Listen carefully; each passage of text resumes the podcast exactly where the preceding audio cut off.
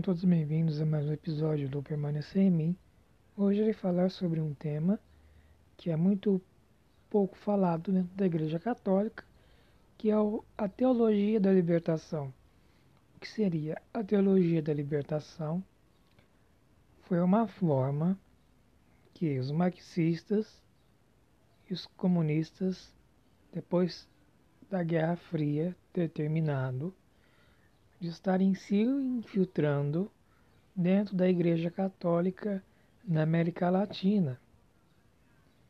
É, isso ocorreu muito no pontificado de João Paulo II e também no pontificado de Bento XVI. Foi uma teologia onde alguns bispos, padres, cardeais e teólogos achavam que a maneira que o Evangelho se comportava e a maneira que o Evangelho passava de doutrina era uma forma completamente opressora aos mais pobres. Então queria dar um ar de justiça social. É bom dizer que a Igreja Católica já dá um ar de justiça social diante a doutrina da igreja, a doutrina social da igreja. Então, não há motivo nenhum para que se tenha esse movimento. Como que nasceu o movimento da teologia da libertação?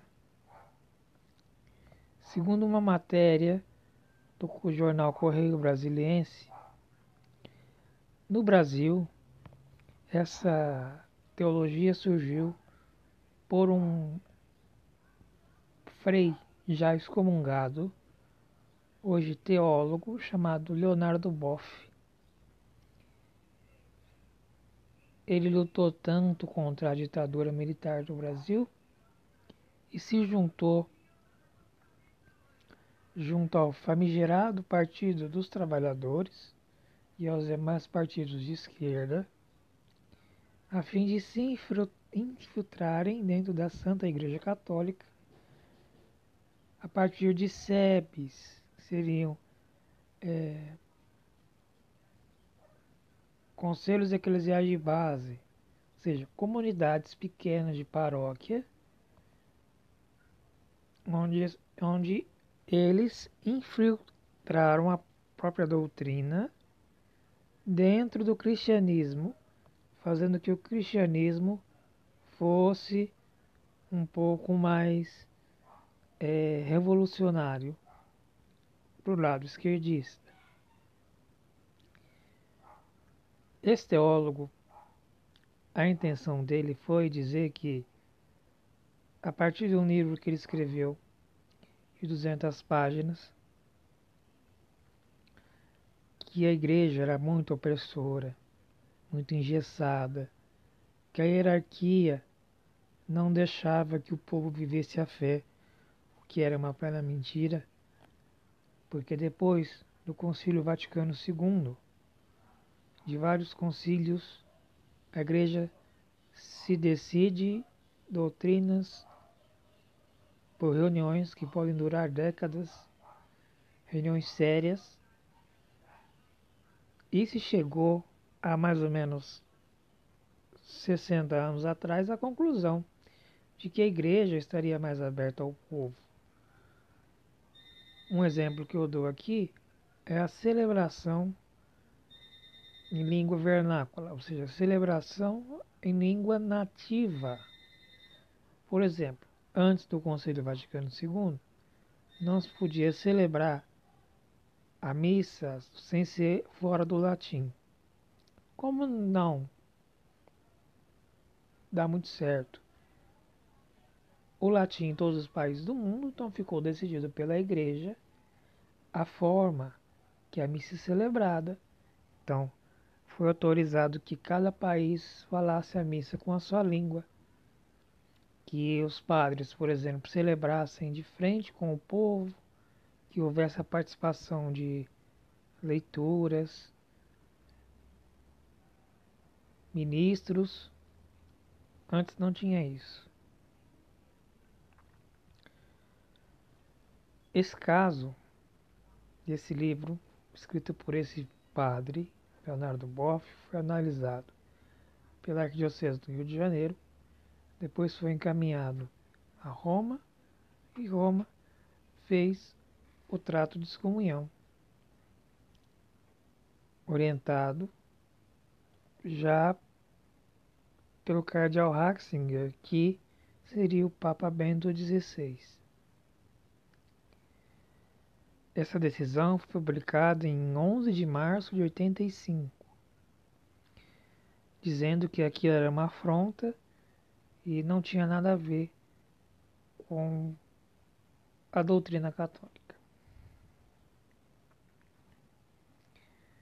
Agora, eu posso lhe dizer como que esses partidos subiram ao poder na América Latina e no Brasil. Politicamente, a América Latina ela tem um histórico de políticos de esquerda por conta das ditaduras que vieram entre os anos 70 e os anos 80. No Chile, na Argentina, no Brasil. Então, depois da democratização desses países, muitos partidos de esquerda subiram ao poder. No Brasil e na América Latina, foi usada a igreja como infiltração. Então, muitos partidos usaram suas táticas de Gransky e se infiltraram nas escolas, nas igrejas, nas universidades. No nosso caso, falamos das igrejas.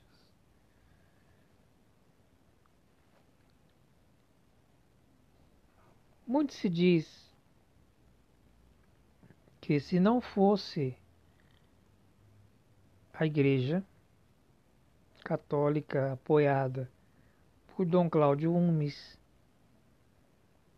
por Dom Paulo Evaristo Arnes, grandes cardeais do Brasil, a esquerda não subiria ao poder e não faria sua infiltração. O que aconteceu com o nascimento do PT? O PT ele foi fundado a partir dessas SEBs, dessas centrais eclesiais de base. Foi feita a infiltração e é o que nós se vemos hoje. É bom dizer que esse livro é chamado Igreja, Carisma e Poder. O mais contraditório é que recentemente na igreja houve um sínodo da Amazônia, onde esses mesmos bispos do CELAM, Conselho Eclesial da América Latina e do Caribe, a CNBB, é, Conferência Nacional dos Bispos do Brasil. Fizeram na Amazônia, acho que há dois anos, não sei, uma reunião sobre ecossistema, que a igreja deveria se preocupar mais com o meio ambiente, uma visão mais progressista. Então, o Papa Francisco ele recebeu desses bispos uma imagem esquisita é a Pachamama, que seria uma escultura indígena feita simbolizando a Mãe Terra, coisa que não existe na doutrina. Mãe da Terra é uma coisa assim, de pagão. A única mãe que nós reconhecemos é Nossa Senhora. Mas ela não tem o título de deusa da terra, como esses cardeais quiseram na época. E o Papa olhou com uma cara assim, o que está acontecendo? Isso foi a apresentação dessa escultura foi em Roma. Vocês podem pesquisar isso muito bem na internet. E esse sínodo ele surgiu de um surgiu um documento chamado Querida Amazônia, inspirada nos cuidados da casa comum, aquela conversa toda. Mas a igreja em si ela continua sendo contra as infiltrações políticas sejam elas de esquerda e de direita. Até porque muitas orientações políticas de esquerda são contrárias à doutrina. Isso podem dar, segundo encíclicas, desde o Papa Pio XII, no Malate Sententia, ou seja, excomunhão automática, ou apostasia. Quem se declara apóstata ou cismático que se enquadra nesse quadro de revolucionário é automaticamente excomungado, sem precisar levar a Roma. O próprio bispo local lhe lavra a excomunhão. Então temos que tomar muito conhecimento disso, pois poucas pessoas sabem como surgiu essa esse aparato todo na igreja. Papa Bento XVI ele foi um ferrenho batalhador contra a teologia da libertação. Papa João Paulo II também. Eu lembro que na Nicarágua, nos anos 80, João Paulo II foi fazer uma visita. Isso está num documentário. E ele foi hostilizado.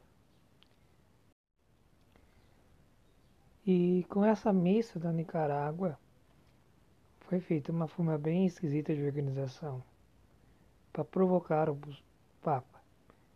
No lugar de Cristo do altar, em vez de crucifixo ao fundo, tinham bandeiras e cartazes revolucionários. As pessoas, em vez de elas estarem em posição de respeito, de oração, algumas estavam lá é, profanando com protestos políticos incentivados pelo governo, alguns bispos, alguns padres que eram contrários ao que o Papa João Paulo II fez foi a participação na queda do comunismo no leste europeu. Então, ou seja, caiu lá na Europa, também começou a cair na América, só que reagiram tentaram ressuscitar, vamos dizer assim, entre aspas, esse movimento. Mas que aos poucos, tanto ali teologia da libertação, como movimento é, revolucionário, estão caindo em desuso. Mas esta é a história da teologia da libertação. Seu criador, sua origem e do que se trata. E aqui termina mais um episódio do programa Permanecer em Mim. Fiquem todos com Deus e até uma próxima, se Deus quiser.